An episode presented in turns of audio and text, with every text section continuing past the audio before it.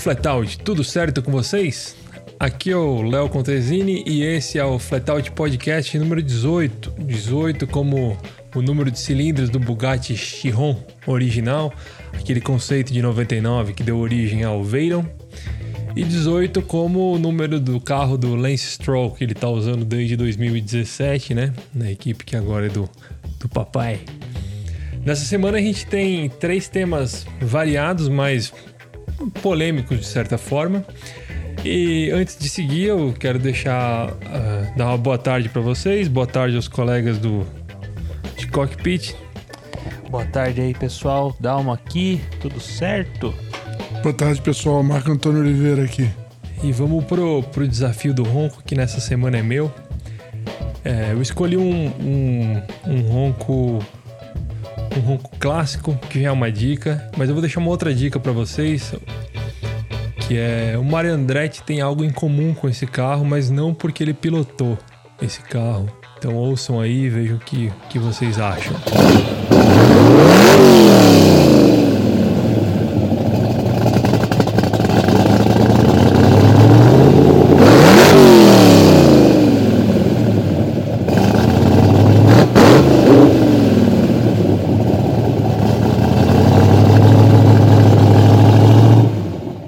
Vamos com, o primeiro tema de hoje, então?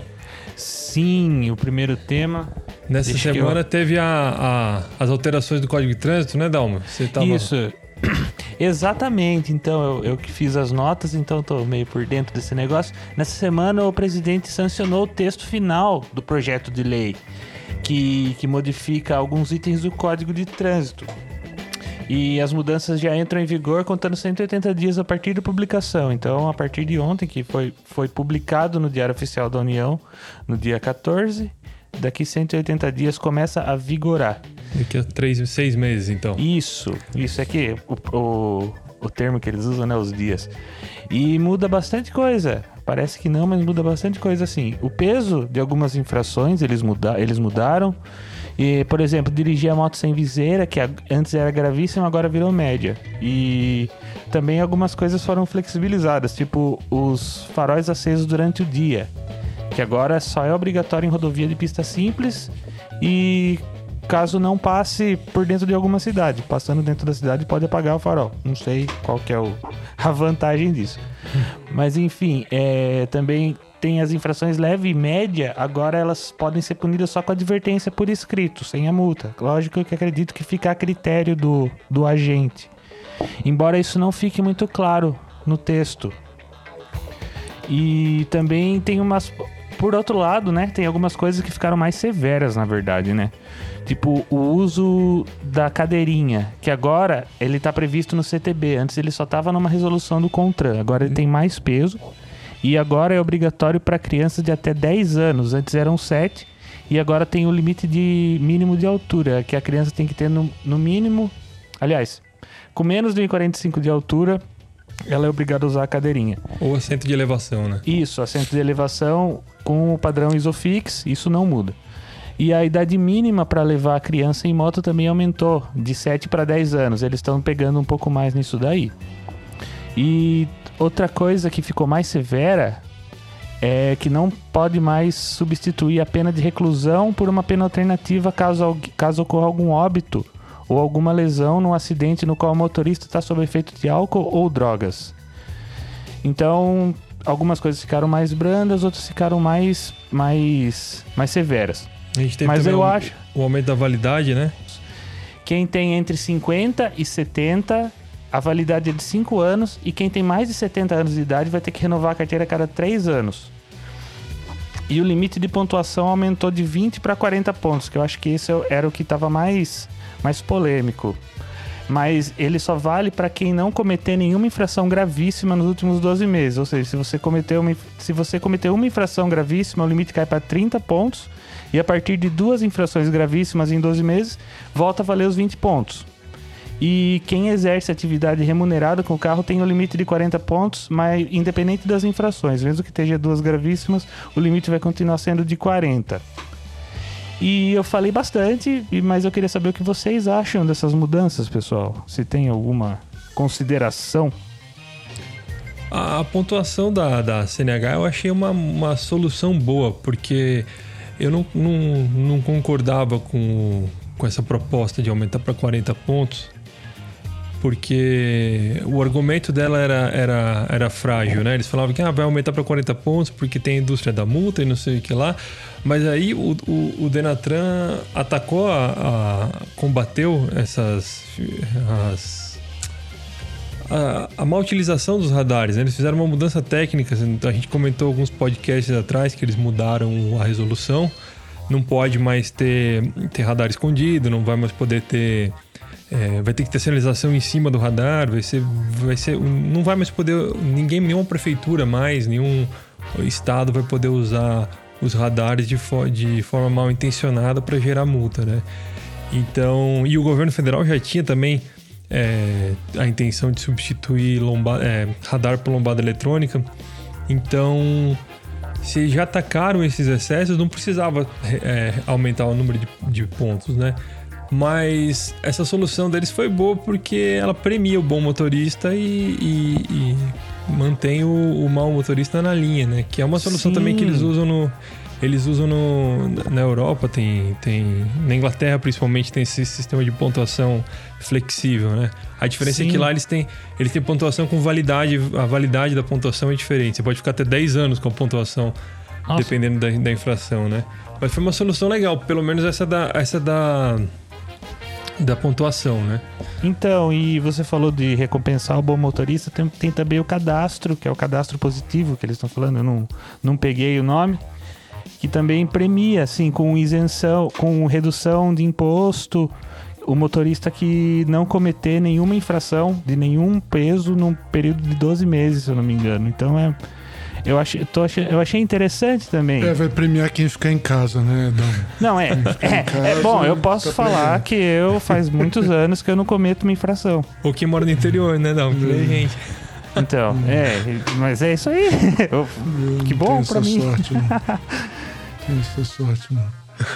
É, eu fiquei chateado porque eu acabei de. Você estava falando aí, eu fiquei muito chateado porque eu estava achando que agora ia ficar 10 anos de validade da carteira. Só que eu tenho 51 anos, então me fudi, né? Nossa, é verdade. é, continua a mesma merda. Ah, e... e, tem um tem outro detalhe também, não é retroativa essa essa lei. Então quem já passou dos 20 pontos, a, quando começar a vigorar, não vai resetar e ter mais 20 pontos, vai continuar com a CNH suspensa. E a, e a validade da CNH também não vai retroagir, né? Se você já renovou ela antes da, da sanção da lei, você vai ter que é. vai renovar em 5 anos. Sim, é, é, é, isso mesmo. E, bom, eu não renovei ainda, então eu acho que é, a minha vence eu, em novembro agora. Eu também não renovei, mas eu acho que eu não vou conseguir renovar ela antes dos 180 dias. Eu não vou, não vou conseguir deixar para depois dos 180 é, dias. Eu acho que eu vou acabar fazendo antes. Mas é, o, esse negócio, cara, de renovar a carteira, eu acho. Pra, principalmente falando dos veinhos, né? Já que eu tô na categoria dos veinhos aí.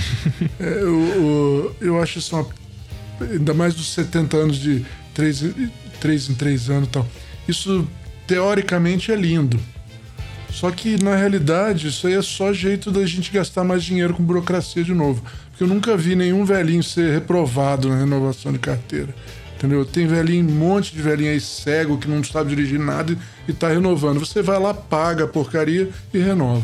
Entendeu? É, eu, eu acho tudo isso uma grande, eu vou, eu vou... grande mentira que todo mundo fica acreditando que é, O que eu achei, eu achei bom, que porque, porque eu ainda não tenho 50 anos, né? Então, eu achei bom, positivo, porque eu achava muito absurdo a gente ter não, exame, melhorou, exame melhorou. de saúde para jovem valer 5 anos, pô. Você pega um cara de, que tira carteira com 18, tipo assim, eu tô com 36, eu vou renovar ela pela quarta vez, porque eu, eu tirei carteira com 20. Se eu tivesse tirado com 18, eu estaria renovando a quinta vez já. Então, pô, 36 anos você renovar o exame de saúde cinco vezes. Acho que, sei lá, nem se eu trabalhasse numa, numa mina for... de amianto eu ia estar. Tá, e outra tá... coisa, e outra coisa, mesmo pro, pros velhinhos, eu acho assim, é, os velhinhos faria sentido isso. Só que esse exame não vale nada, meu. Vamos falar a é, verdade, não é vale nada. A gente, a gente, tem alguns problemas. Né? Eu conheço, eu conheço um, um, um senhor já falecido, que eu meu, meu próprio avô, Ele, o último, a última carteira de motorista dele, ele comprou o exame de saúde. Então, a É. gente, quando, quando a gente descobriu, a gente ficou. Primeiro que a gente ficou chocado de saber que ele tinha sido aprovado. E aí a gente foi, foi, foi atrás pra descobrir como é que ele tinha passado, né? E aí o médico, que era amigo dele, deu um jeitinho de, de aprovar ele na. Ele met- meteu um migué no médico, o médico era amigo dele, deixou ele, aprovou ele. Não, ninguém é reprovado, cara. É. Só é reprovado quem quer aqui no Brasil. Mesmo, mesmo mas vamos lá, vamos, vamos esquecer um pouquinho isso daí do cara que comprou. Mesmo gente, você está muito ruim para ser reprovado. Eu nunca vi ninguém, eh, talvez um totalmente cego seja reprovado. Não sei, né? Não sei. Se ele tentar bem, mas É, cara, e, e a renovação só vê o exame de saúde, né? Não vê a condição que o cara tem de, de Fora dirigir de isso, verdade. fora Você não isso. tem que fazer um exame prático tempo, periodicamente, né? fora isso, né? Não- É isso que, isso que eu acho também. E, e- na, na verdade, a gente. Nem, nem na primeira carteira ninguém, ninguém sabe dirigir, né? Minha filha tirou carteira, cara. Eu, eu, eu, eu tinha ensinado ela um tempo atrás, quando ela era mais nova. Aí ela, eu falei: ah, faz a autoescola que precisa, né? Porque precisa pagar, tem que pagar, tem que pagar todo mundo. Pra fazer tudo nesse país tem que pagar. Teve que pagar, aí ela foi lá fez. Aí eu não posso eu ensinar ela, tem que ser a autoescola que vai ensinar. Beleza, vai lá na autoescola, aprende. Fez autoescola, voltou. Aí tirou carteira, tudo bem. Aí eu fui andar com ela um dia, logo depois. Meu, eu falei, para tudo. Aí falei, não, você não vai. Vamos, vamos voltar a aprender. Fui lá e passei mais um mês ensinando ela a dirigir, cara. Que tem autoescola que ensina errada, né? Cara, ela não sabia nada, meu. É, além de não te ensinar Totalmente direito. sem você não- noção. E eu tinha ensinado, ainda tinha dado noção pra ela um tempo atrás. E, mas, cara, eu, eu, eu não gosto nem de falar desse negócio de, de trânsito no Brasil. Eu, eu, eu acho. Eu acho tudo uma palhaçada, cara. Todo mundo fica discutindo esse tipo de coisa, quando a realidade. A realidade. Porque é tudo teoria, cara. Fica discussão política de que, ah, ah, tantos pontos, menos tantos pontos. Mas no fim é tudo teoria, porque na realidade, a maioria do pessoal não sabe dirigir aí fora. Essa que- E tá tirando carteira, tá renovando carteira tranquilamente. Se o cara dirige bem devagar, ainda nunca vai perder a carteira. É, o, o- to- todo, todo o- o sistema do, de, de segurança, né, que dita Uhum. segurança no trânsito, ela é feita para para premiar o cara que anda devagar, mesmo que ele esteja que ele esteja cometendo, Mesmo que ele não, cometendo, saiba dirigir. É, mesmo que ele não saiba cagada. dirigir, não, não interessa se o cara não, não- o que importa é que ele tá devagar. É isso. Hoje em Se dia ele é tiver em sono REM, tá beleza. Tá, É. tá 60 por hora, tá beleza. Deixa o cara dormir que tá bem.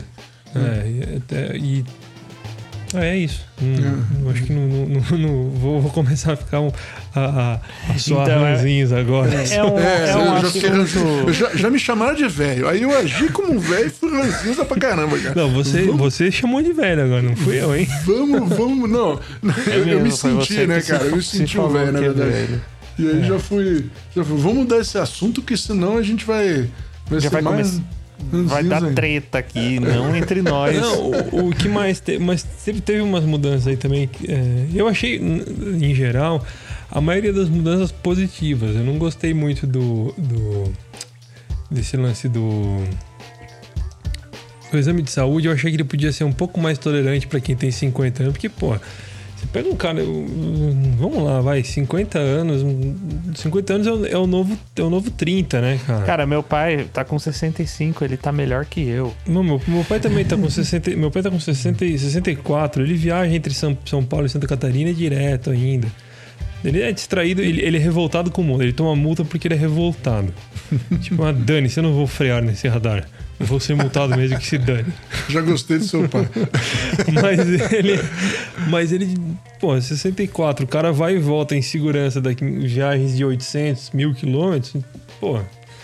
Eu acho que podia começar ali no 65 ou no 60, vai, pra. pra- É, sim. Já que, já que eles usam o 60 como, como limite do Estatuto do Idoso, Não é? Faz vamos mais colocar ou menos. 60 então, né?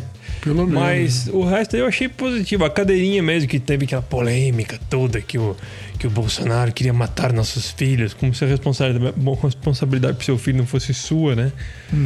É, foi bom também, porque ela tinha uma, inconsist... ela tinha uma insegurança jurídica, na verdade, né? Sim. O, o- a multa estava sendo baseada no- numa resolução e a resolução não pode estabelecer multa. Quem tem que estabelecer multa é uma lei. Então, foi Tava no incluído- limbo, né? Tava no é, limbo. foi incluído agora no, no Código de Trânsito, agora pode multar de verdade. Mas ainda tem aquelas incoerências. Por exemplo, se você. Vou, vou citar um exemplo prático aqui. Você tá você é parado numa, numa fiscalização porque tá carregando o bebê. no- um bebê não, uma criança de 5 anos, um, um metro de altura aí, com. com. sem cadeirinha, no, no assento do carro, né? Então o guarda te para, ele retém o carro até regularização, que é o que, que é o que o prevê o código, né? Se você não tiver uma cadeirinha, se não conseguir comprar uma cadeirinha, não conseguir uma cadeirinha emprestada, você tem que seguir viagem sem o seu filho, sem a criança e sem o, o adulto que vai cuidar dela, né? Aí o que, que você faz? Você pega, deixa o adulto no posto, posto policial, no, no ponto de fiscalização, chama um táxi. Aí esse adulto entra no táxi com a criança sem cadeirinha, aí ele segue em viagem com a criança sem cadeirinha no táxi, enquanto o cara do carro não podia fazer isso. Então você tem essas, essas, essas incoerências, Ah, sabe? nunca, nunca Pode vai pegar ficar... ônibus, né? É, Nunca tipo, você vai pode ficar pegar perfeito. transporte, transporte escolar, esse tipo de coisa. Então, assim, eu acho, é, a gente, a gente, eu fiz eu, no site, se você, quem for procurar no Flatout, tem lá um, eu, eu, eu fiz um, um- uma, um levantamento de dados de morte de criança de, de nos últimos 30 anos e não mudou grande coisa, sabe? A, a proporção, a população sempre foi praticamente a mesma. Quando começou a ter cadeirinha, não, não, é, não mudou grande coisa, porque ela começou a valer um ano depois, aí o pessoal pega a estatística daqui e dali. Aí eu fico, você pensa assim, pô, é, é- o pai é responsável pela criança, né? Você não pode proibir o pai de, de ser. Você não tem como, como impedir um pai de ser um pai relapso, né? Não, e, e assim, nem é tão relapso assim, né, cara? Não estamos falando de. Você pode botar. Não, não precisa. é, assim, a cadeirinha é a maneira correta de levar essas crianças e tal, assim. Mas ela não tá completamente desprotegida se tá usando um cinto abdominal, se ela tá. Meu, se você tá andando. Ela tá no em colo da mãe. Tem trechos pequenos e tal, dependendo da criança. É. e, e no colo da mãe. E eu acho que é, isso não. De... Aí eu tenho esse problema, eu sou, eu sou meio é, anarquista. Eu acho que isso não é um assunto de governo. Você é um ANCAP, né? É, isso não é um assunto de governo, cara. Cara, vocês Não é- falaram de ônibus escolar, eu lembrei de, que é transporte de criança mais perigoso que o ônibus escolar. Pois é.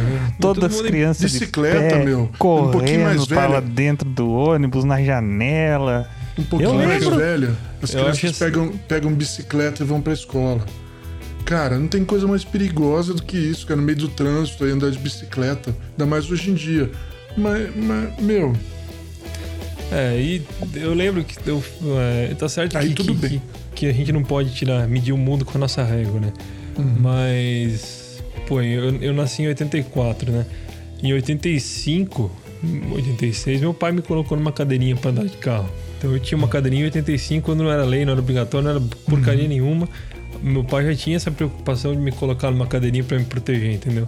Tá certo que depois eu pulava pro porta-mala da Belina, né? Mas Uhum. Não, mas mas, é, a gente tinha, pô, ele tinha essa, essa preocupação da criança. De, é, de- de- não só de proteger também, porque era mais fácil de levar uma criança presa na cadeirinha, mas também tinha essa, essa preocupação com a segurança. Uma coisa que, que eu acho, que, sei lá, eu acho natural o pai ter com o filho. Somos três pais aqui no podcast hoje, né? Uhum. Sim, e o, e o, a gente o pode falar com Arthur, propriedade. Em 2010 já andava com a cadeirinha, nem lembro se era obrigatório ou não. Em 2010 era. Não, Eu acho que foi assim, quando, quando virou obrigatório. Eu lembro que você comentou que teve que ir atrás de uma, alguma coisa assim. Sim, bebê conforto, aquele É. que fica de costa. Não. Você tinha Gente, problema assim, que o, Uno- o Uno não tinha tá, o, o cinto de três pontos. E ainda não tem. Pelo menos o Arthur não precisa mais da cadeirinha. É. Ele já passou de 45 e já tem 10 anos. Então, mas eu vou falar pra vocês, cara. Depois a gente fala que, ah, vocês estão loucos ficar falando que, tô- que carro é perseguido, mas olha só. O jeito mais seguro de você levar uma criança é dentro de um carro, independente de cadeirinha, de qualquer outra coisa. Porque moto, bicicleta, ônibus, qualquer coisa que você botar ele que não seja um carro é muito mais perigoso. Mas ninguém tá preocupado com o ônibus, com a bicicleta, com o carro, com a moto. Ninguém tá preocupado com isso. O nego tá preocupado que se você vai usar, como vai te multar se você botar uma cadeirinha ou não no teu carro. Entendeu? Pra carregar teu filho. Acontece e- que é fácil tirar dinheiro fácil tirar dinheiro de dono de carro, sabe? É muito fácil. É, Não, e os você outros tem, você tem a questão da cadeirinha não ser 100% segura se você estiver usando errado, né? também tem isso. Se você estiver usando a cadeirinha assim, do jeito errado, ela pode ficar, ela pode ser mais perigosa até. Então, E fora que aquilo é uma traquitana horrível, né, cara, de usar. Mas a gente. Eu eu usei também, todos os meus filhos, sempre usei. É, pô, meu filho, minha filha mais velha tem, tem 21 anos, mas ela. Eu usava desde de, de que ela. Não sei se era lei ou não. Nem sei, mas que eu usava, eu usava. É, Era diferente, não tinha, não tinha especificação de que era cadeirinha. Dizia que ele tinha, dizia só que a criança tinha que estar num dispositivo É. adequado. Eu acho, de novo, que isso não devia ser assunto de governo, devia ser assunto particular. Mas, enfim, Mal, vamos aproveitar que você está com o seu momento ANCAP e falar do Latin NCAP. Vamos, Uau. A gente. Mas antes de falar. Vamos, vamos antes de fazer essa transição infame que eu arranjei pra. Não, que eu arranjei hoje. épico. Dalmo, deixa pra gente os seus, os seus- os destaques da, da semana. Yes! Então, os, os minhas duas matérias, uma é da semana passada, que eu não compareci ao podcast. Que pode ser, né? Pode ser Pode, o claro, que eu ia deixar. Porque é o guia de compras do Gol GT. Que novamente eu fiz com a ajuda do pessoal da família Quadrada, que já me ajudou com o Gol GTI e com o GTS. E me é ajudaram daquele também no jeito que- Passat, viu? Ajudaram no Passat Sim, também. eles a- até, até me falaram, ah, então. Até aproveitei que você falou do Passat lá e já, já Ah. engatei a conversa do Gol GT. Pessoal, é gente boa lá, bastante Demais, gente que demais. conhece. Então, e tem tudo que, que você precisa saber para comprar o seu Gol GT. Que é as características de cada ano, porque muda, apesar de não parecer, tem vários detalhezinhos nele que mudam de 80, 84, 85, 86. Cada um tem uma coisinha ou outra que, para quem, quem gosta e quer o negócio original, é, é importante. Lá tem tudo isso. E foi feita aquela pesquisa que a gente sempre faz com os guias de compra, que já o pessoal já está começando a, já tá começando a virar tradição. E é isso. Para quem quer o Gol GT perfeito, tá lá. Não sei se tá na home ainda, mas enfim. E também tem a matéria que eu publiquei agora antes da gente gravar, que essa com certeza tá na home, que eu comecei uma série com a evolução do design automotivo. Que de acordo com cada década eu vou falar um pouco sobre, sobre como os carros eram. E nessa primeira eu, eu falo um pouco sobre quando não tinha direito design, porque os carros eram mais, muito mais ditados pela função do que hoje. E como que foi que as fabricantes começaram a se preocupar com a forma do carro. E é isso. Essas duas matérias que eu indico pro pessoal ler. Legal. Vamos lá então. Vamos Agora falar sim do- o mal. Não, eu vou. É, a gente teve essa semana o, o- a questão lá do, do Latin N, NCAP, NCAP, que deu uma, deu uma espetada na Hyundai, né? Porque eles fizeram o, o teste de, de auditoria do HB20, que é um teste de confirmação, né? Primeiro, primeira fabricante, quando lança o carro, normalmente ela, ela, ela manda um carro para o Latin NCAP, eles fazem o teste. E depois de algum tempo, quando o carro já está no mercado, o Latin NCAP compra meio que anonimamente, vamos dizer, um carro que para não ser marcado, né, pra- pela fabricante, e faz um teste de- independente. E nesse, no primeiro teste, o Hyundai HB20 se saiu bem, ele levou, conseguiu quatro estrelas na proteção para ocupantes adultos, três estrelas para crianças. Mas nesse teste de, de verificação, ele teve um problema na- no teste de impacto lateral. O- a estrutura do carro atingiu o tórax de um, de um dummy adulto e o- rebaixou a nota do carro para uma estrela, que é, que é o mínimo, né? Acho que não tem mais como receber zero estrela. E o, a, a, o Latin Cap diz que, que isso se deve à variação de estrutura de, de produção da estrutura do carro, mas eles espetaram a Hyundai dizendo que isso poderia ter sido resolvido com uma, com uma opção que, que priorizasse a vida do- dos ocupantes, que era o uso do airbag, que ele, o airbag consegue contornar essa suposta variação. É, a gente vai é, a gente tem uma, uma, uma disputa de narrativas, né? A narrativa da instituição que é o Latin Cap, a narrativa da a- a- o argumento da Hyundai, que é a fabricante interessada nisso. Mas eu quero aproveitar que a gente tem um engenheiro experiente nesse assunto entre nós para perguntar o que, que aconteceu, Mal. É, cara, é difícil a gente saber, mas eu eu posso dizer o seguinte, ó, prime, primeiro para quem não sabe, antes que alguém, eu gosto sempre de falar isso porque o pessoal fica falando, ah, olha aí, ah, começa a querer, vamos fazer recall, o carro não é, é inseguro. A NCAP não tem nada a ver com se o carro é inseguro ou inseguro, o cara não passar no teste da NCAP. Existem testes legais de crash test que são realizados para homologar o carro que pelo governo, né? que o governo dá chancela que esse teste foi realizado e que, portanto, o carro é seguro para venda. Por isso que a gente tem airbag, tem centro de segurança, tem um monte de coisa aí. A ANCAP é uma entidade que existe teoricamente para comparar a performance de crash dos vários carros. Como a gente só, a gente esses testes que eu falei que são legais não são públicos, a ANCAP ela pega, testa e mostra, olha como é que é todo carro aqui, você pode escolher o mais seguro. Né? Meio, meio como um serviço ao consumidor. Um serviço ao computador, que é um negócio super legal. Eu sou super a favor disso. É, e no começo foi muito assim e ajudou muito o progresso da, da segurança veicular. É, não vamos achar que não, porque sim, realmente foi legal e, e, de uma maneira orgânica, né? Que não é fazendo lei, que é melhor ainda. Você faz, mostra e deixa o público escolher, né? Então é muito interessante. Só que com o tempo, é, a NCAP ela tem uma. Você vê um viés político aí dela também, no sentido de que não é esse o objetivo, de comparar. Né? O objetivo dela, na verdade, é declaradamente chegar a zero mortos. Né? Zero mortos no trânsito, zero tudo. Que é um eufemismo, gente. Vamos lá. Para acabar com o trânsito, né? Com, com, com o trânsito de gente andando, né? Porque zero, nem avião não tem zero, nenhum, nenhuma. A vida não tem zero morte, né?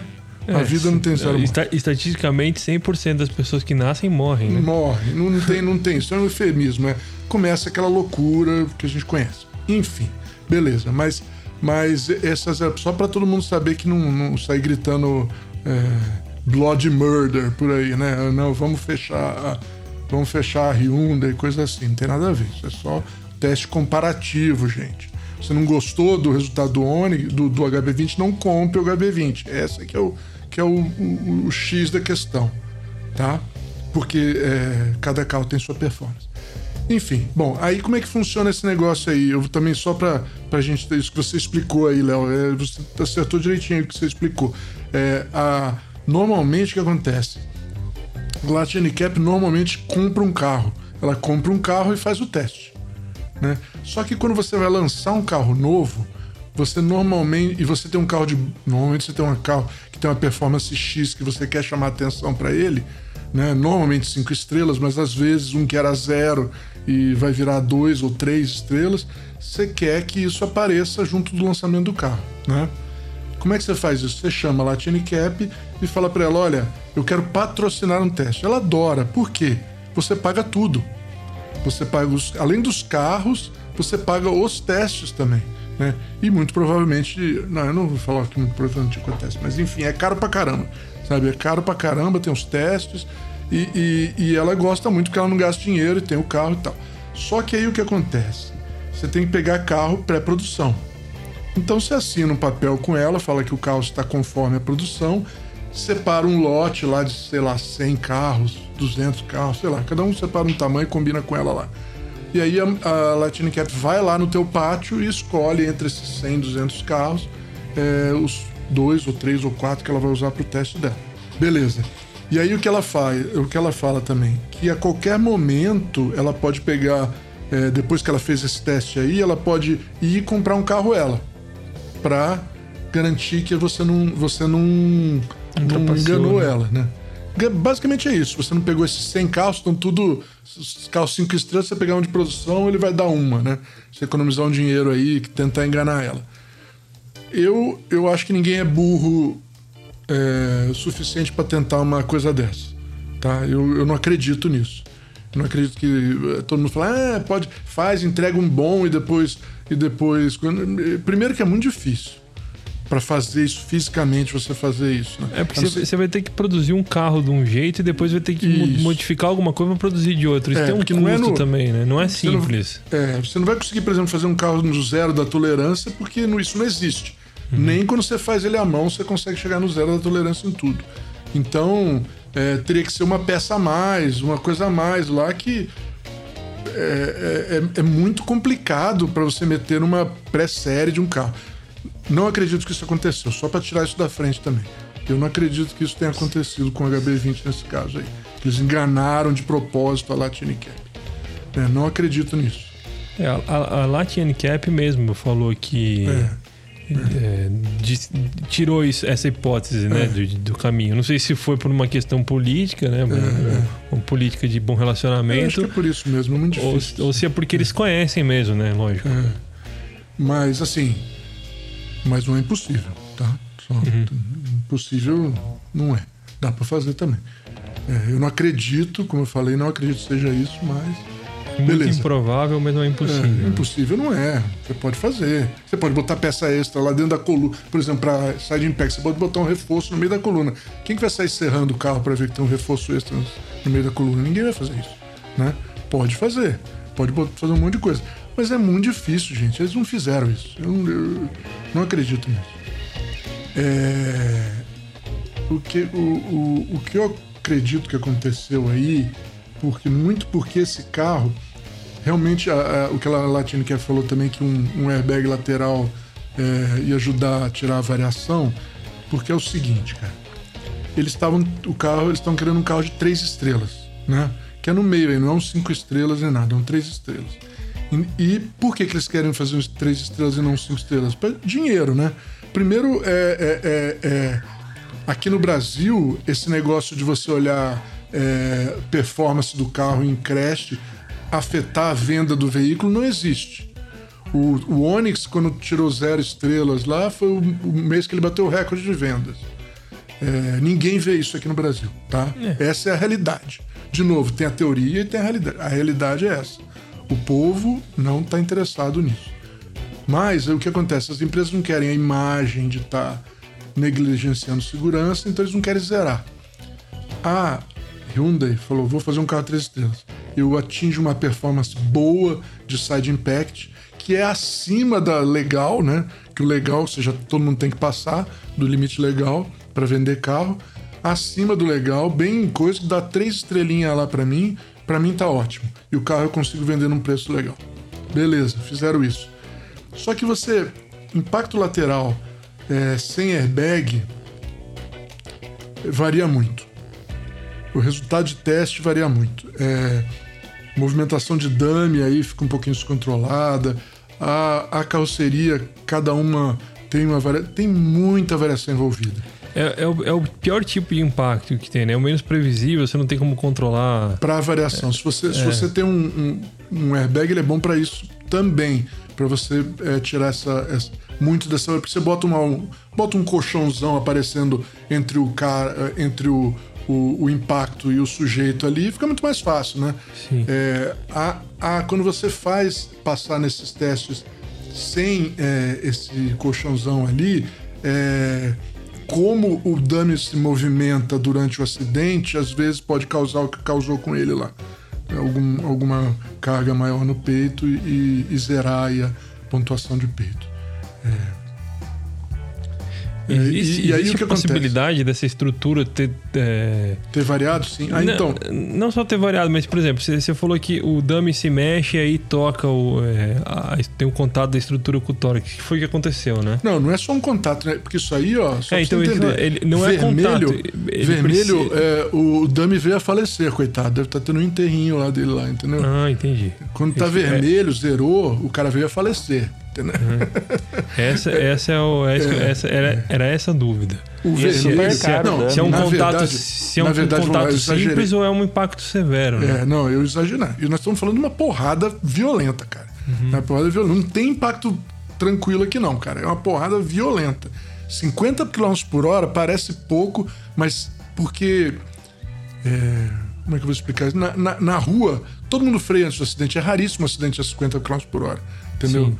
É, direto, assim, na cara dura, no, no- no- na lateral do carro, de coco, mirado no, sujeito, é uma pancada violentíssima. Mas enfim, Eu, é, eu- eu já eu passei exagerei por um ac- pouquinho, Já tá? passei por um acidente desse que a porta, a porta bateu na minha costela, eu fiquei, É, ou não, fiquei o- sem ar. eu te Sei, conto como- outra. sei eu como conto- é, já fui, já fui um dummy. Eu, eu te conto outra. Eu tinha um tio meu que tinha um Fusca, sem cinto, sem nada, aconteceu uma coisa, ele, ele voou pela porta do outro lado e saiu andando. Saiu bem. Porque tava solto, né? Porque tem. Tudo isso é um compromisso, cara. Porque pro lateral, até ficar um pouquinho solto, não é lá de tanto ruim, não. Dependendo no que, que você vai bater do seu lado direito. Porque Mas enfim, desloca, né? enfim, essa é uma história muito complexa. O que eu queria dizer é o seguinte: primeiro, eu exagerei um pouquinho quando eu falei que ele morreu. É, lesão grave, tá? Pode ser morte ou pode ser uma lesão. É uma lesão muito grave o vermelho, tá? Uma, uma costela quebrada, vai. Não, é, é lesão grave, cara. Pode matar o cara. É uma costela Pode quebrada porque sobreviver. perfura, perfura o órgão. Isso, né? isso, é Perfura uma- o órgão vital, por isso que eu é- falo, que é costela é uma- quebrada. É que a é costela uma- quebrada parece um negócio, parece um negócio. É, É, leve, mas não é. não é. Ah, eu sempre Então. achei que parece super pesado costela Aí- quebrada. Aí deixa eu contar pra vocês, cara, mais uma coisa importante aí. É, quando você. Teste de crash test é caríssimo. Ainda mais na época de que o carro não está em produção, que é protótipo. Um protótipo custa um milhão, dois milhões, dependendo do, do- da, de, de, de que protótipo é, três, quatro, cinco milhões. Um protótipo. E o que acontece num teste desse, embrulha e joga no lixo depois, né? Porque não sobra nada. Então é caríssimo. É, não dá para ficar fazendo milhões de testes. Tá? A gente se simula muito e faz um, dois, se precisar, três testes aí para cada um desses, desses load cases. De preferência um só, tá? Eh, Se você tem que fazer mais de um, o nego já vai cortar tuas bolas, entendeu? É, é, você não preveu errado, você é um, você é um idiota. Mas, mas, o, mas o fato é que é, que é caríssimo. E, e todo mundo faz em protótipo. Por quê? Porque o protótipo, teoricamente, ele é o mais zerado no zero do projeto possível. Ele não tem variação de produção. Isso não é uma realidade, mas é. Mas é eu não falei que é o zero completo, ele é o mais próximo que a gente consegue chegar de um, de um zero. Ele é o mais bem feitinho, mais zeradinho, para estar dentro do, do, do, do, do que foi projetado, né? Pra, porque você imagina o tanto de variação que tem num carro inteiro num crash, né? É muita coisa envolvida, né? É, então, tem esse negócio aí também. É, produção, tem algumas montadoras que testam produção para fazer auditoria, tem outras que não, tá? Por quê? Porque elas, elas dizem assim: o meu carro está representativo da, da, do projeto, a, a fábrica tem que produzi-lo dentro das. Lá, produ- se a fábrica produzir dentro das especificações, não vai ter problema, entendeu? Tipo assim, eu não quero saber do. Não quero saber o que você está fazendo. Eu projetei aqui e tá bom, entendeu? Então tem gente que faz teste de auditoria, pega um carro de produção e testa de vez em quando. Tem outros que não, tá? Isso é uma prática que cada um sabe da, da onde, onde amarra o seu burro, né? Mas, o, mas, o, o- mas de qualquer maneira ninguém faz muitos testes, porque são caros. São caros. Né? E uma vez, é, numa certa, num certo fabricante é, brasileiro, foi nesse- eu trabalhava lá e, e foi necessário é, saber ter uma ideia melhor dessa, dessa variação, porque a gente estava com problemas que a gente não sabia o que era e a gente achava que era variação de produção, mas mas não tinha como saber sem ter testes reais físicos. Não dava para prever. Aí nós aprovaram essa história, 20 carros para fazer teste. Né? Fizeram uma bateria de teste de 20 carros. O que eu descobri é que carro projetado aí é, é, sem airbag lateral, vamos dizer assim, é, ele vai tranquilamente, o mesmo carro, sem, sem nenhuma. Mesmo medindo ele inteiro para tentar descobrir é, é, variação pequena, cara, sabe? De, de- de todo tipo aí. é, não tem jeito, eles variam teste a teste de zero até quatro estrelas, cara. O carro que está projetado para fazer três. É, é uma variação grande se você pegar a produção. Porque tem também as variações pequenas que às vezes você não considera de carro a carro. É, tipo assim, um tem um ar-condicionado, outro tem um. tem, tem é, uma roda diferente, uma roda de alumínio, uma roda de, de aço, muda completamente um crash frontal. Então tem muita Era- coisa era isso que eu ia perguntar. Você não tem como, você não tem como identificar a, a, a variável É. precisamente. Ou você conseguiu, ou você não ou você É. consegue identificar. É difícil saber o que aconteceu pra mim nesse teste da, da, da- do HB20 aí. O que aconteceu pra mim tá claro com essa experiência, tá claro que é, tá dentro da variação lá, cara. Entendi. Ele pode pegar um amanhã e dar as quatro estrelas. Olha que beleza, deu quatro. Sabe? Pode, pode acontecer. Sem a Hyundai fazer nada. Nada. Mas o, o- Mas é um problema, é um problema. Eles vão ter que. Eles foram o primeiro a, a que isso ficou. Ficou aí bem evidente até, eu achei. Eu tenho dó deles, porque esses caras estão. Os engenheiros lá estão na roça. Porque eles- todo mundo vai querer que eles expliquem isso e eles não vão conseguir explicar. Pode inventar uma história, isso pode. Todo mundo inventa uma história uma hora. Mas explicar de verdade não vai, cara. Não vai mesmo. É, é, eu já. Been there, done that. Eu já, eu já tive nessa situação. Basicamente, eles podem falar: bom, acontece, carro é assim. E, e É, o- não, o- não, não é, eles vão ter que explicar de alguma forma, porque é incrível, não, não vai Então, por isso que eles estão lascados. Quem que vai, quem que vai levar em Vai consideração aceitar. isso, E que você está falando, O né? que irmão? eu aprendi dessa história aí, o que eu aprendi dessa história aí, é, e levo como experiência, e se você é um engenheiro de, de segurança que está começando e não sabe, é, tem que mirar na melhor performance. Se você quer alguma pontuação de Latine Cap que não seja zero ou muito baixa, lá que é o 2 e 1, um, é, mira no 5. Não, não perde tempo no meio, que é, é rolo na certo. que a porque o- variação vai ser pelo menos o meio, razoável, né? Primeiro que a Latine Cap tem um monte de norma, de regra no meio que se conflita. É um inferno para conseguir para conseguir equacionar, para começo de conversa. Você não consegue equacionar. Você consegue equacionar, você tem esse problema do, de não ter um airbag aqui, ou uma, uma, uma coisinha mais. Porque, na verdade, gente, vamos lá, a Latine Cap não é burra. Ela fez esse protocolo para você colocar cinco airbags lá, meu. Então, eu ia perguntar isso é mesmo. isso. Quanto, quanto que você que tem é, alguma experiência com isso, Uhum. quanto que um airbag lateral no HB20 é uma coisa que vai impactar drasticamente o preço do cu- o custo do carro? Porra, meu. Porra. Ó, cara, eu vou dizer pra você que.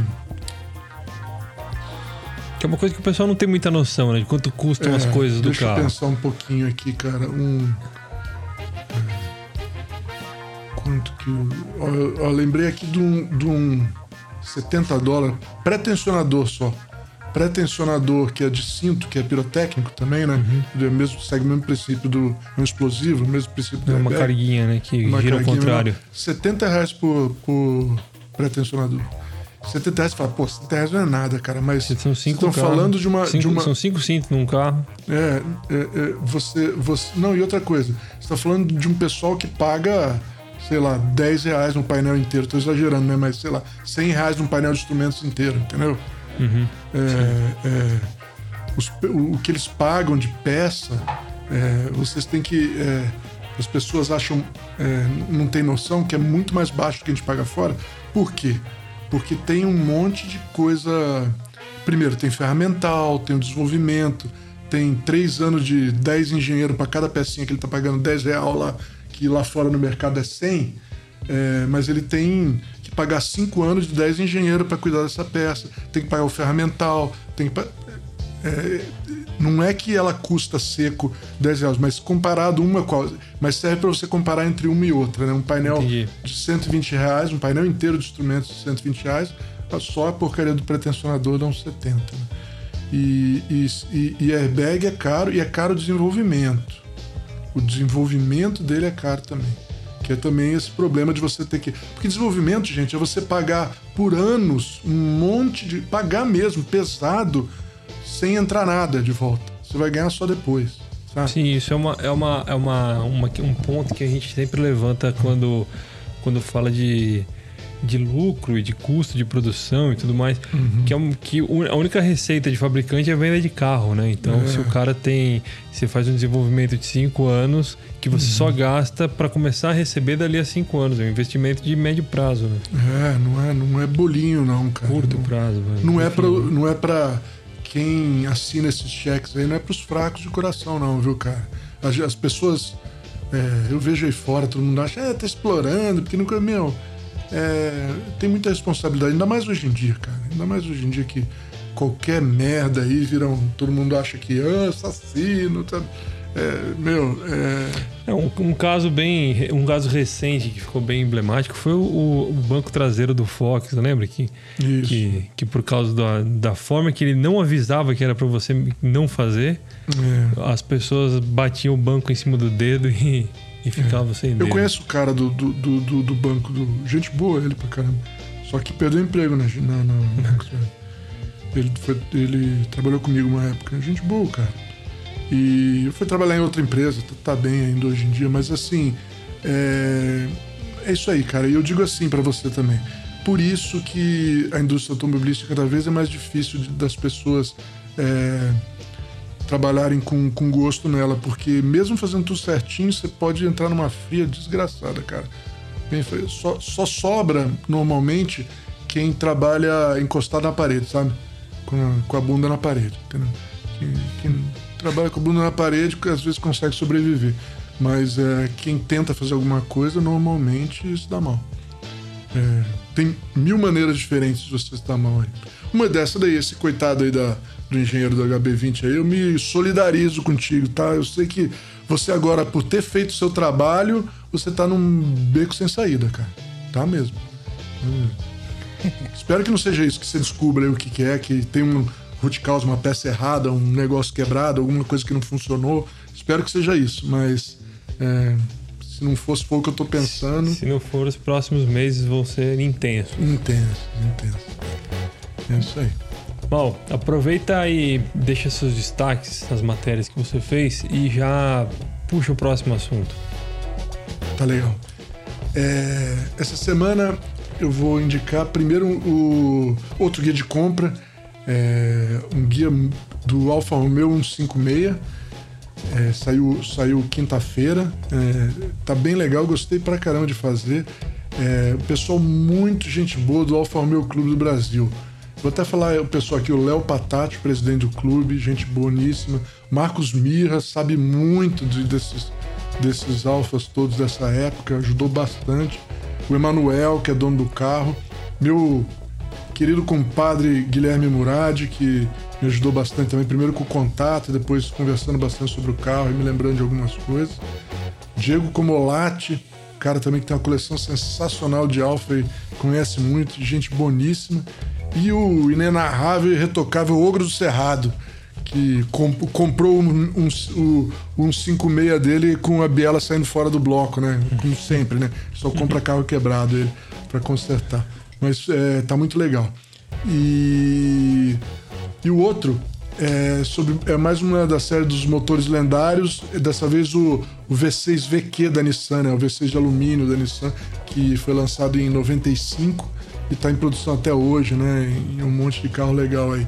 Eu conto a história desse, de todos os, os V6 Nissan e um pouquinho da minha história pessoal também, que tem uma historinha legal minha lá com, com esses motores aí, com, e nesse, nesse, nessa matéria aí. Não perde lá que tá bem legal. Bom, dito isso, gente, é, vou passar o, vamos passar para o outro assunto que a gente tem hoje, que é sobre o Onix RS. O nosso destemido líder e periplaneta, o Juliano Barata, teve, no, teve na Interlagos aí a semana passada, eu acho, essa semana, é, com um Onix RS, né? E ele meteu o carro lá no track day, né? Foi curiosidade mesmo, ver o que acontecia e tal, né? Porque ele já, ele, ele já tinha comentado que andou no, no. tinha andado no Onix Plus sedã, né? E, e achou que ele tinha uma. Ele era bom pra caramba em curva e tal, né, cara? É, e, e. E com isso ele descobriu que o, que o Onix RS, esse carro aí que é automático, todo mundo tá dizendo que, que é só um carrinho é, decorado tal, que é um é, Belo Antônio, não sei o que lá. Tal. Ele Esportivo foi, de adesivo. é, esportivo de adesivo. Ele é mesmo, a gente não tá discutindo isso, tá? Não vamos começar. Não começa a xingar a gente. Ele é mesmo isso tudo. É, ninguém É. tá falando que ele é esportivo. É, ninguém tá falando que é esportivo nem nada. E a gente já cansa de falar que número não é tudo. Mas Mas não é tudo, mas também não é nada, né? Tem algumas coisas interessantes que você tira daí, né? É, a principal que ele encontrou aqui é que ele foi dois segundos mais rápido em volta do que um Up TSI. Que todo mundo aí acha que é esportivo também, né? E, e 2,3 segundos mais rápido que o Polo TSI. Né? Então, mesmo sendo. E ele diz, né? Ele escreveu no Facebook um texto bem legalzinho lá que ele, que ele diz que o, o Facebook e no Instagram. Assim, no Instagram também. Quem é, segue ele nas redes vê é, lá que ele escreveu um texto legal. Um texto legal, lá pequeno, mas legal, bem, bem interessante. Que ele faz até um manifestozinho no final lá, falando que.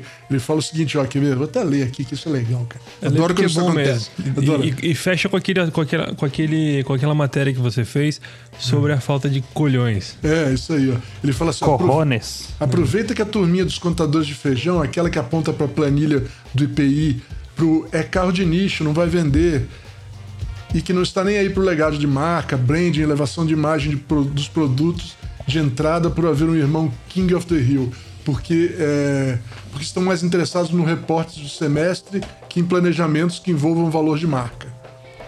Está em casa na pandemia e o, e o aprove numa reunião extraordinária. Né? Tá falando para o pessoal tentar provar um carro. Um Onix. Um, um Onix RS um pouquinho melhor aí, com câmbio manual, um motor um mais forte. SS, né? É. E que vai ser um canhão. Tá na cara. O carro tem uma base super mega boa. Só precisa ter um pouquinho de vontade, né? E... É, porque. É, pode falar mal. Não, é só isso. Ele fala, termina assim: É, não vai acontecer, é uma pena. Atitude ainda falta na indústria. Você acha mesmo que a Tesla é adorada só porque tem carro elétrico? Eu é achei muito, legal, é porque falta o culhão mesmo de, de ah, fazer alguma coisa, né? Eu não sei, eu lembro quem que fala, mal, que a, a, personalidade é a maior força da natureza. É. Então, e o, o, o Musk da, da, Tesla é um, o cara tem a personalidade dele, né? E, e a Chevrolet ultimamente ultimamente não, ela sempre foi uma marca meio velha, né? Você lembra que uma vez eles compraram uma briga com com Best Cars do Fabrício Samarra. Lembro. Que, no, que ele, o Fabrício Samarra falou algumas coisas sobre o carro. Não, não vamos mais ceder o carro para ele. Não, e nunca Essa, mais cederam, cara. É, é uma mentalidade, é uma mentalidade meio, meio idosa. Mas, é, e sabe o que você falou? Não é só o, não é só a base boa, né, que o, que o carro tem. A Chevrolet tem o carro desmontado no, no, no almoxarifado, né? É o carro tá desmontado lá. É só você juntar as peças de um jeito diferente, homologar e fazer. Uhum. Ele. Porque. É, vamos lá, vai. O, o Tracker 1.2 automático. O automático é um câmbio mais caro, mais pesado, a gente sabe. Na vers que, a, na, que a versão mais barata do. Na, na versão mais barata, 1.2 automático, ele tá saindo aí por 90, 92. Eu não sei. A Chevrolet tirou o preço do, do carro do, do site, eu não vi mais. Vai mudar logo então. É, mas deve estar tá ali na, no máximo 95 pau, vai. É, eu não vejo como que um, um Onix SS ou um Onix GSI, se for para fazer um lance meio que a Volkswagen fez com, com o Polo, é, como que ele poderia custar mais que isso? Você que, você que tem experiência no, na indústria vai saber dizer se, se, se, eu tô, se meu, meu raciocínio está certo. Uhum. Porque a plataforma é a mesma, o câmbio já está na prateleira, as rodas já estão lá, o motor já está lá. É, tem o custo de homologação? Tem, mas vai. Uh, mas o carro já está pronto. Não, não, não. Você tem, você tem que homologar porque é um conjunto diferente do, então, do motor, câmbio. Mesmo, mesmo que custe dinheiro. Mas é isso, o carro está pronto. Que nem o Juliano falou, o eixo traseiro do, do tracker está lá para fazer, para colocar mais carga na, na uhum. suspensão. E por que, que, eles, tipo, corta o orçamento de algum ponto? Vai, eu tenho certeza que a Chevrolet enfia grana em influencer que não vende bosta nenhuma. Uhum. Opa, falei demais. que não vende, não, não vende porcaria nenhuma. Uhum. E, e, e, faz um carro de imagem, um carro que vai fazer todo esse pessoal que tá pagando um pau para que pagou um pau pra, pra, pra Renault, pra Peugeot e pra Citroën, de certa forma, que eles trouxeram o 208 e o, e o DS3, né? Uhum e faz eles olhar pro Onix de outro jeito, pô. Porque hum. o, o Sandero tá no fim da linha. Quem que, quem, pra quem que esse pessoal que curte o Sandero vai olhar ali na frente? Uhum. Tipo, pô, o Onix podia ser esse carro, sabe? Podia. E, e porque ele ficou um carro bonito, é um carro legal, é um carro que. Sim, é um, é um essa, gera, que, essa geração. É um carro tá que eu teria, massa. por exemplo. Uh, e não tem IPI ou custo que justifica a marca não fazer um, um, um, carro desse, nem que seja uma série limitada de 10 mil, 15 não, mil. E, ou seja. menos, né? Ou menos, né? Bota só um câmbio, um câmbio, manual lá, põe um câmbio isso. manual e melhora a regulagem dele para dirigir esportivamente. Meu, tá na cara que o carro é uma puta base. É, é só. Cê, é mais. Tá, lembra que. Tá mais um ajuste do que outra coisa qualquer. Pois é, você lembra que a receita da Fiat para os Sporting é que não tinha motor turbo, essas coisas, mas a, a receita da Fiat para o Palio Sporting ela era um refinamento. Ela, ela usava uma caixa de direção mais precisa e uma suspensão com mais carga. Uhum. E, e, eu acho que a calibragem do motor era pouca coisa diferente. Uhum. E, pô, você tem um motor turbo, o motor turbo facilita muito você fazer uma calibragem, uma recalibragem, né? Uhum. Mesmo que tenha, tenha homologação, eu entendo que tenha uhum. homologação. E não precisa ser 1.2 turbo, pode ser esse 1.0 mesmo, que aí que, que, mantém na faixa do IPI, se esse for o caso, né? E, e, e, e provavelmente já está já tá homologado 1.0 manual. Eu não acredito que eles não homologaram 1.0 manual, entendeu? O 1.0 turbo manual. Sim. Eh, deve ter homologado. Deixa só o 1.0 turbo manual. Lógico que é melhor eh, o 1.2, mas que seja 1.0 manual e, e, e, vai um pouquinho Como? além. Falta pouco. Mas, mas a grande coisa, aí você estava falando, você falou, perguntou qual é o grande custo aí. É, é assim, ó. Botar na, na, na, fazer a conta da, da, da GM lá para ou de qualquer outra outro fabricante aí para desse tipo de carro, provavelmente não vai se pagar. Mas cara, é, você faz carro para um público. Não vai se pagar, não vai se pagar em termos de, do, do, do dinheiro entrando no caixa, mas é, é. O, o, o, tem, um, tem um, um valor, um valor, é, uma, uma abstração, é. que é o valor de marca, que é o que eu falei. É o que você falou do, do influencer. Sim, o, o, Sandero, o Sandero vai embora. O, é. Sandero, o Sandero RS, a gente não sabe se vai existir daqui a dois anos, três anos. Uhum.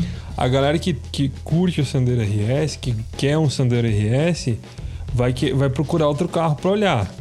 Uhum. Quem que vai fazer esse carro? Por que, que a Chevrolet não faz. Não, por que, que a Chevrolet.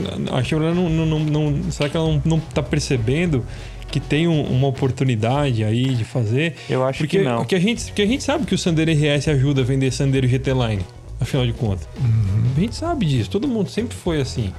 A, a Chevrolet disse que, que, não, que o público não faz questão na, eu vi na, na live de lançamento da IS, eu, isso marcou e me deixou meio bravo. Não, isso aqui que é, é difícil de medir isso aí. Ah, ah, ah, se você.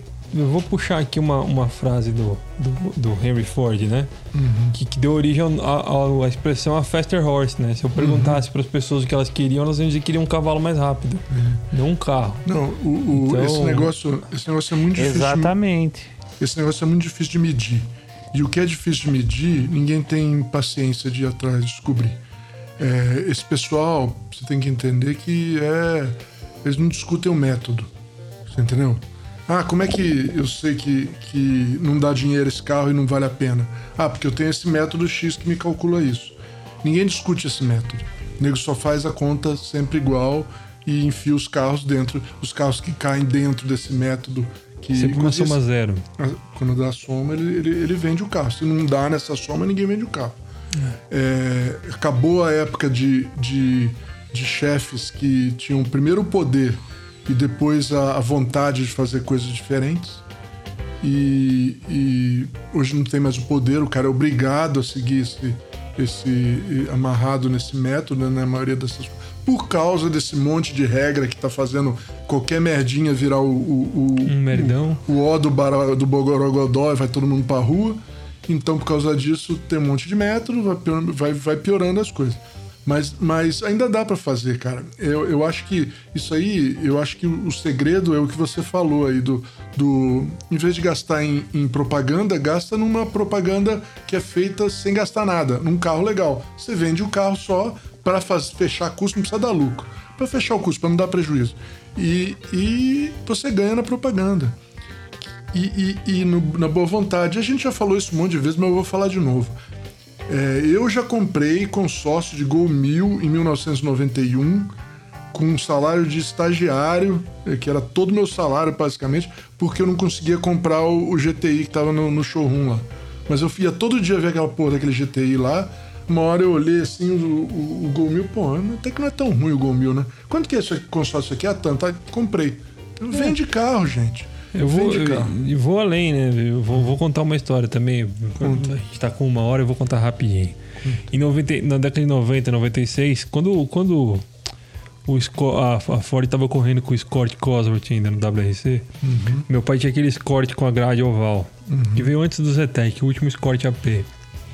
É, pra mim era o. Olha, o meu pai tem o carro da marca do. né? É, é a É. versão, é a versão de rally do carro do meu pai. É. E, e eu tenho, eu sempre. Eu, eu fui atrás de um, de um Fiesta Sport, fui atrás de um Focus por causa daquele Escort RS Cosworth do Carlos Sainz lá em. Você virou um Ford Guy. Você virou virei- Ford Guy. Eu virei isso por causa, do, por causa daquele Escort Cosworth que nem veio pro Brasil. Você vê, cara. E que, que, sabe, que meu pai dirigia, eu viajava com ele, beleza. Mas por causa de um carro feito há 25 anos atrás, foi lançado há mais É, de 25 anos E atrás. como medir isso? Ninguém igual meu consegue negócio medir isso. Sabe, eu compro até hoje, pô. Eu tava É, na então. concessionária Ford comprando co- peça pro meu carro até hoje, Então, entendeu? então. Não- eu não- Então, isso é um valor, isso é um valor que as, a- a- as fábricas precisam manter. A, a Chevrolet, principalmente, tinha um, esse tipo de coisa é fortíssimo na Chevrolet do Brasil do passado. Fortíssimo. Minha família, por exemplo, do meu avô até o meu pai, muito tempo só comprava um Chevrolet e tinha muita gente assim. Essa empresa tinha O- uma imagem os carros- fodida. É, o, o- as, a- as fabricantes brasileiras, elas tinham o, o estereótipo delas. O Chevrolet Uhum. era, os ca- era dos carros confortáveis, a Ford fazia os carros bem acabados, a Volkswagen fazia os carros robustos. E, É, e- Você tinha isso antigamente. Eles E a Fiat fazia criar- os carros baratos. É, a Fiat fazia. Eu parei na Fiat pra não ter que falar nada. Porra. Não, mas é, tá bom. Mas é, fazia os carros baratos, vai, os econômicos. É, mas, mas assim, ela, ela tinha também fãs assim, de Opala, principalmente. Eu, eu era um desses. Quando eu era moleque, eu era fã desgraçado de. É, o cara que trocava um Monza por outro, né? Isso, isso. Eu conheci um monte de gente. Você tinha muito disso e hoje tá muito descartável, né? Tipo, ah, eu comprei, não, não Mas tem mais tanto, fidelização cara. da marca. Mas nem tanto. Eu vou te contar uma. Você falou do Monza, eu conheço um cara desde os anos 80, que ele era dono de uma loja de sapato. Conheci o filho dele, né? Conheço ele até hoje, né? O Ademar, gente boníssima. É, já é um velhinho, né, Ademar? Mas ele, ele, ele sempre tinha três Monza. Ele comprava é, sempre o mais velho ele trocava por um zero, sabe? Todo Uhum. ano ele pegava o mais zero e trocava o mais velho, tinha três anos, e trocava por um zero. Monza, sempre Monza. Eu passava na frente da casa dele, tava lá, do- três Monza novo. Depois de um tempo, sabe, começou a aparecer lá Corolla, e tá até hoje Corolla. Pois é. É, não, isso é verdade. Isso realmente tem, mas você vê que o cara ele mudou de marca porque você tem essa mudança. de- o, o cara abandona a marca que, que, que, ele, que ele era. A qual ele era fiel. É, mas, cara, eu vou te falar. E- e- Todas, ó, aí vamos lá. Todo mundo que perdeu o cliente desse tipo perdeu por culpa própria. É, lógico, mas é isso que eu tô falando. Você vê, hoje em dia, por exemplo, é, a gente vem de uma. Do, o, meu, o meu avô comprava Del Rey, o meu pai comprou Escort, meu pai tirou um Escort zero em, em, em 88, um outro Escort zero em 96. Aí eu fui. Aí ele comprou, depois comprou Fiesta, eu, eu comprei Fiesta, eu tive. É, meu irmão tem Fiesta, eu tenho Focus. e aí eu quero um Focus, não tem mais Focus. Ah, mas eu quero o substituto do Focus, não tem substituto do Focus, eu vou ter que comprar um EcoSport. Ah, Eu vou vai ter que comprar comprar um, um, ter- um Territory. É, comprou um Territory. É. Aí, é que como você falou, é, e, e- e os caras jogam fora, jogam fora o, o, o valor da marca deles, né? É. E a, a própria a, a Ford jogou fora agora com, com, essa, com essa decisão absurda de, de focar nos SUVs, focar em moda, né, em tendência, em vez de. Não, lá, aí de- o caso da Ford americana é diferente, né, Léo? Aquele notícia dele, ah, eu vou explicar porque eu só vou investir no que dá dinheiro, que é SUV. Na verdade, o que. Mas é, mas, é o que, mas, é o que, mas é o que aconteceu no Brasil também. É, é, o que eles vão falar. eu- Na verdade é assim, ó, eu só tinha carro merda, não conseguia nada no mercado, resolvi desistir, sabe? Porque tem um monte de gente que tá just- vendendo ju- sedã ainda lá. justa- Mas justamente isso. Aí é o que a Chevrolet, a Chevrolet faz. a, a Chevrolet teve o, o cadete. Imagina, a, a, Chevrolet teve um histórico fugido de carro esportivo no Brasil. Porra, uhum. os caras fizeram o, o, o Opala SS Teve o Chevette, o Chevette GP, tá certo que ele era um, um, esportivo de adesivo. O Chevette GP era um Chevette RS, no fim das contas. Uhum. Mas. é, e quem, quem, curte Chevette sabe que, eu tô, sabe que é verdade. Mas teve o SR. Teve o é, SR. Mas teve o SR depois. Teve o Monza SR 2.0. É. Nós cadete falando, GSI. Nós temos, tivemos cadete GSI, nós tivemos Corsa GSI, nós tivemos Calibre Vectra, Vectra GSI. Vectra GSI, sensacional, cara. Sabe? Até o Astra GSI, que já era mais comportadinho, já era uma fase derradeira, ele tinha um motor de 16 válvulas, que era Pô, diferente dos legal, outros. É, é. Né? Mas aí, de repente, não, não precisamos de mais nada disso. Hum. Hum, então tá bom. Então a gente conversa daqui a 5 anos, né? É. Vai daqui perdendo, a 5 anos cara, a gente conversa. É.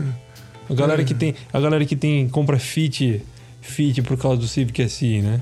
Uhum. eu não... compraria um, Civic, um Fit por causa do Civic SI. Lógico, mas, mas um, um essa, essa é a ideia da coisa. 1.4, 1.5 VT. Existe essa identificação, ela não é só de entusiasta, ela não é só de nicho. Não, é. Não. Eu tenho, tenho um amigo meu que, que é lá de Santa Catarina. Ele não, ele, ele, acha, ele curte carro por, como uma pessoa que não é entusiasta curte carro. Não sei se, se, uhum. se é claro isso. Uhum. Uma pessoa sim, só sim. que gosta, Todo ela gosta de carro, assim. mas ela não é enfiada em carro. Ela acha bonito. Não entende muito, mas gosta.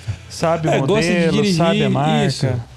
Quando, quando a Fiat estava enrolando para trazer o Bravo para o Brasil, ele se apaixonou pelo Bravo e ele foi atrás de um Brava.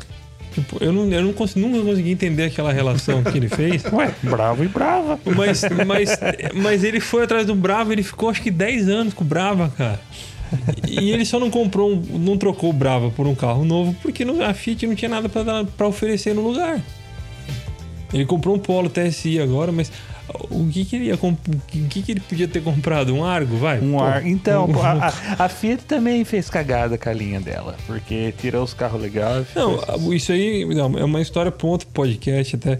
Mas é, a, a, a, situação econômica do, do, do, do, Brasil, a indústria brasileira, a situação é, política em termos de, de economia tributária, essas coisas do Brasil, está colocando a gente numa situação difícil a nossa a linha de a linha de pode reparar que as linhas foram todas simplificadas todas as marcas todas Sim. elas estão simplificadas as opções estão diminuindo e os carros estão ficando mais caros a gente está tá numa situação muito parecida guardadas as proporções com a década de 80 uhum, eu então, acho então mas isso, isso não tem a ver só com, com decisão de marca né tem, uhum. a ver, tem a ver muito com fatores externos Sim. mas Porra, a gente tem a BMW, a Mercedes, a Audi, estão vendendo carro no Brasil ainda, cara. É. Não, isso né? não impede você de tentar, né, cara? Eu acho que ah, tá justamente não te impede de tentar. Imagina a, a, a, o, que, o, que, que a, o que, que a Ford não arriscou quando fez o EcoSport. É, então. Sabe? Um negócio que, tipo, ninguém sabia se aquela merda ia funcionar. E funcionou, cara. Virou, criou, criou, criou, um, segmento criou um segmento que é o principal do Brasil hoje. É, então... é o que eu então falo também. O cara falar que é, é que nem a Ford falar que não vai mais fazer sedã porque o mercado diminuiu, porque não sei o que lá. Como é também com perua, que ah, não vou fazer perua porque o mercado diminuiu.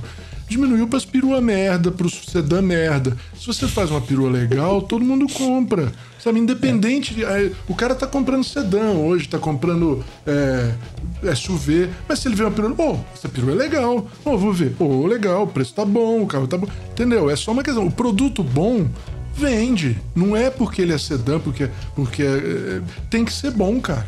Tem que ser bom, né? É isso é aí. Isso. Então. Mas é uma pena, cara. Eu vou falar mais uma coisa só. É uma pena porque a, a, a GM, isso que o, o, Juliano pegou no, no, no RS, aí no, no Onix RS, é, já eu tenho visto desde a época do, do Cobalt interior, que o Cobalt era um táxi, um carro sem graça pra caralho, mas tem um ajuste de suspensão sensacional. Spin também, incrivelmente, cara. Umas puta carro lerdo, com motor velho, todas aquelas coisas que a gente sabe que é ruim. Mas um ajuste de suspensão a, sensacional. A polícia adora Spin. O policial adora cara, Spin. A, assim, ó, o Cobalt, cara, de A para B no Brasil, com a estrada esburacada com quebra-mola, eu não sei de carro mais rápido, não, viu, cara? Porque ele, meu, é incrível é, como ele absorve e ainda assim faz curva pra caramba. Absorve, sabe, o, a, a, o, o, piso irregular e tal. Uhum. E os, os Onix novos também eu sei que são carros muito legais. Eu andei pouco com eles, mas o pouco que eu andei já gostei nesse sentido, né? Do, do Uhum. Ele é estragado por outras coisas, mas, mas é, é um carro muito bom. É uma pena, cara, de a gente não poder ter um, um esportivo que esses caras fizeram, né? Vocês aí que estão dentro da GM aí fazendo esses carros, desse, esses carros assim, é, amordaçados, né?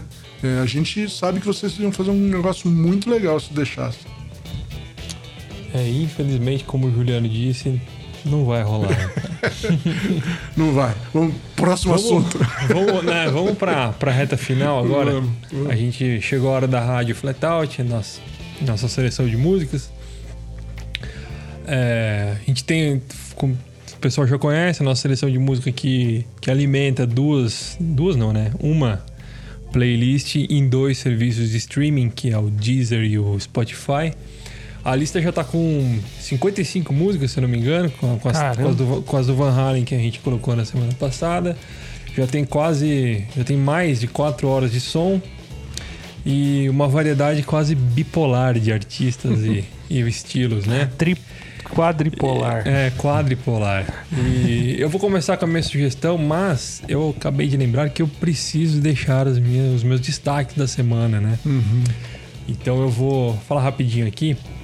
As duas matérias são Lendas da Fórmula 1, a rivalidade entre Bernd Rosemeyer e Rudolf Caracciola, que são dois pilotos que não disputaram a Fórmula 1. Eu sei que muita gente estranhou isso, mas é, a gente, né, nos últimos meses, contando a história da Fórmula 1, a gente voltou lá na pré-história, fez, um, fez até uma revisão, de um revisionismo Fórmula único, para ver quem que seriam os campeões se tivesse considerado o europeu de pilotos, o mundial de construtores dos anos 20 e dos anos 30.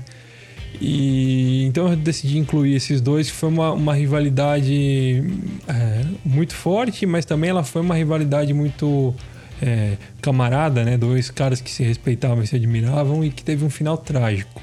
Todo mundo sabe que o Bernd Rosemeyer morreu num, num acidente num dia que ele estava tentando superar um recorde do, do Caracciola. E eu conto essa história nesse, nessa matéria a Lendas da Fórmula 1, a rivalidade de Bernd Rosemeyer e Rudolf Caracciola. A outra é o Flatout Classics, não podia deixar de ser, do Gol GT do Vô Natal, que não é, não é meu vô, é vô do Fernando Siloto, que é o dono do carro. É a história de um gol que foi tirado zero pelo avô dele e que foi vendido e se recusava a deixar a família, sempre voltava como isso aconteceu, por que isso aconteceu e como que o carro tá com ele até hoje é o que conto que eu conto nessa história. Eu conversei com ele, ele contou e eu escrevi essa história para vocês. Fernando e o Gol GT do Vô Natal é o título da matéria, tá na página inicial do site. Muito bacana, por sinal. Agora sim, é bem legal. Agora, é, deixa eu falar minha música logo. pra gente, a gente já tá com uma hora e três, daqui a pouco a qualidade cai, a gente sabe como é. A minha música dessa semana é. Eu decidi bancar o jovem. E é uma, é uma música que tá no.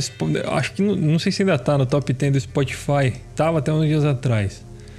É, a música é Blinding Lights do The Weeknd. The Weeknd parece o nome de banda, mas é um, é um, é um cantor, é um, um artista canadense chamado Abel Makonnen Tesfaye. É uma música. É um, uma- ela tem uma pegada synthwave, retrowave, um- esse estilo que a gente sempre menciona, que influenciou algum- algumas matérias, até o Flat Out Midnight. É uma música do quarto disco desse cara, After, After Hours, se chama o, o- Aliás, o título também tem a ver com essa pegada noturna, né? After Hours.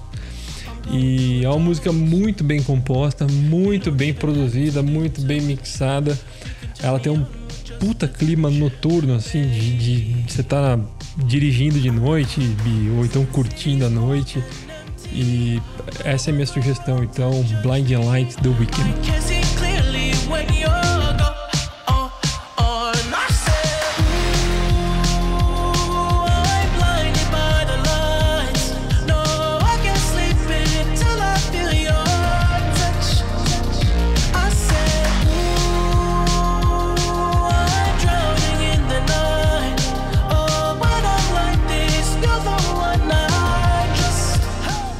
Dalmo, qual é a sua? Cara, a minha sugestão é uma das minhas bandas favoritas e não é rock progressivo. É o Interpol, que foi um dos principais nomes do post-punk revival nos anos 2000 e que lançou um dos álbuns mais importantes daquela época, e não sou eu que tô falando, é unanimidade, que é o Turn On The Bright Lights, que foi lançado em 2001. Melancólico pra caramba, mas agressivo também, é meio dançante, mas dá pra escutar também o instrumental, porque tem muita passagem instrumental maravilhosa. A música que eu escolhi é a PDA, PDA, que é a quarta faixa e a linha de baixo dela, cara, é sensacional. Um dos baixistas favoritos meus, que é o Carlos D, que fazia toda a diferença na banda. Ela tem uma, um final que ela vai. Os instrumentos vão entrando um de cada vez, primeiro a guitarra, depois o baixo, depois a bateria. É muito lindo. E o cara, depois que ele gravou o terceiro álbum, ele falou: Vou sair da banda que eu nunca queria tocar baixo mesmo. Nunca gostei, queria ser ator. O Interpol perdeu muito depois que ele saiu, mas ainda é uma das bandas que eu mais gosto, então tá aí Interpol PDA.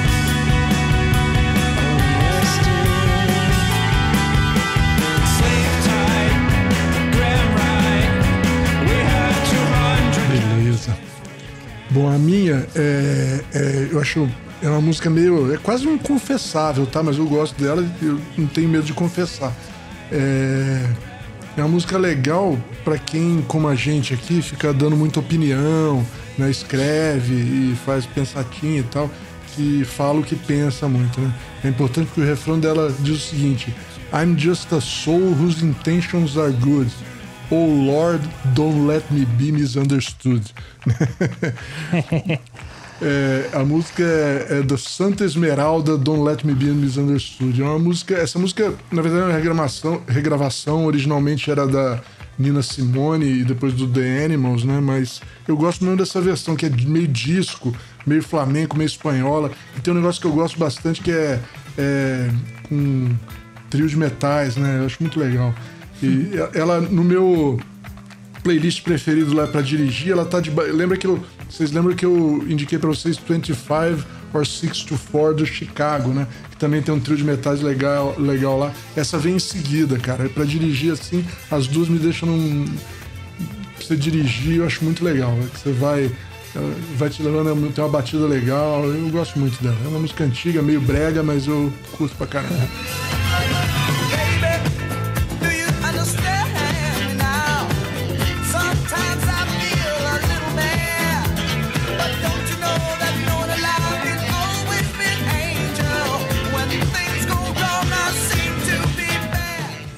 É totalmente é, daquelas Eu acho que tem uma do- versão do Iron Maiden 80. essa música, Tem? com o. Não conheço. É, legal. Então estamos na, na volta final agora, né? Vamos pro revelação, né? A revelação do desafio do ronco que hoje eu escolhi. E eu vou deixar de novo a dica do Mario Andretti que eu citei lá no começo. E eu vou aumentar dizendo que todo mundo acho que já imaginava que é um, é um motor V8.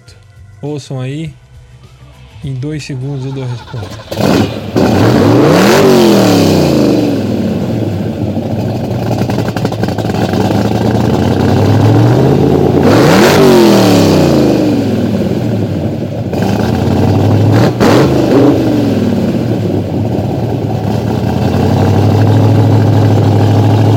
Quem não entendeu a relação entre Mario Andretti e esse carro, que o carro é um, é um De Tomaso Pantera. O, o Mario Andretti, eu não, eu não lembro dele ter pilotado o, o De Tomaso Pantera. Ele até usou o motor Ford V8 no, no GT40 nos anos 60. Mas a relação é que o Mario Andretti é um americano nascido na Itália, né? Enquanto o, De Tomaso Pantera é um, é um italiano com coração americano. Meio que como o Mario Andretti, né? O cara nasceu lá, vive para os Estados Unidos, é um campeão americano, né? É naturalizado americano. Então é isso. O, o Mario Andretti também pilotou, como eu falei, pilotou o, GT, o GT40 com motor Ford V8, né?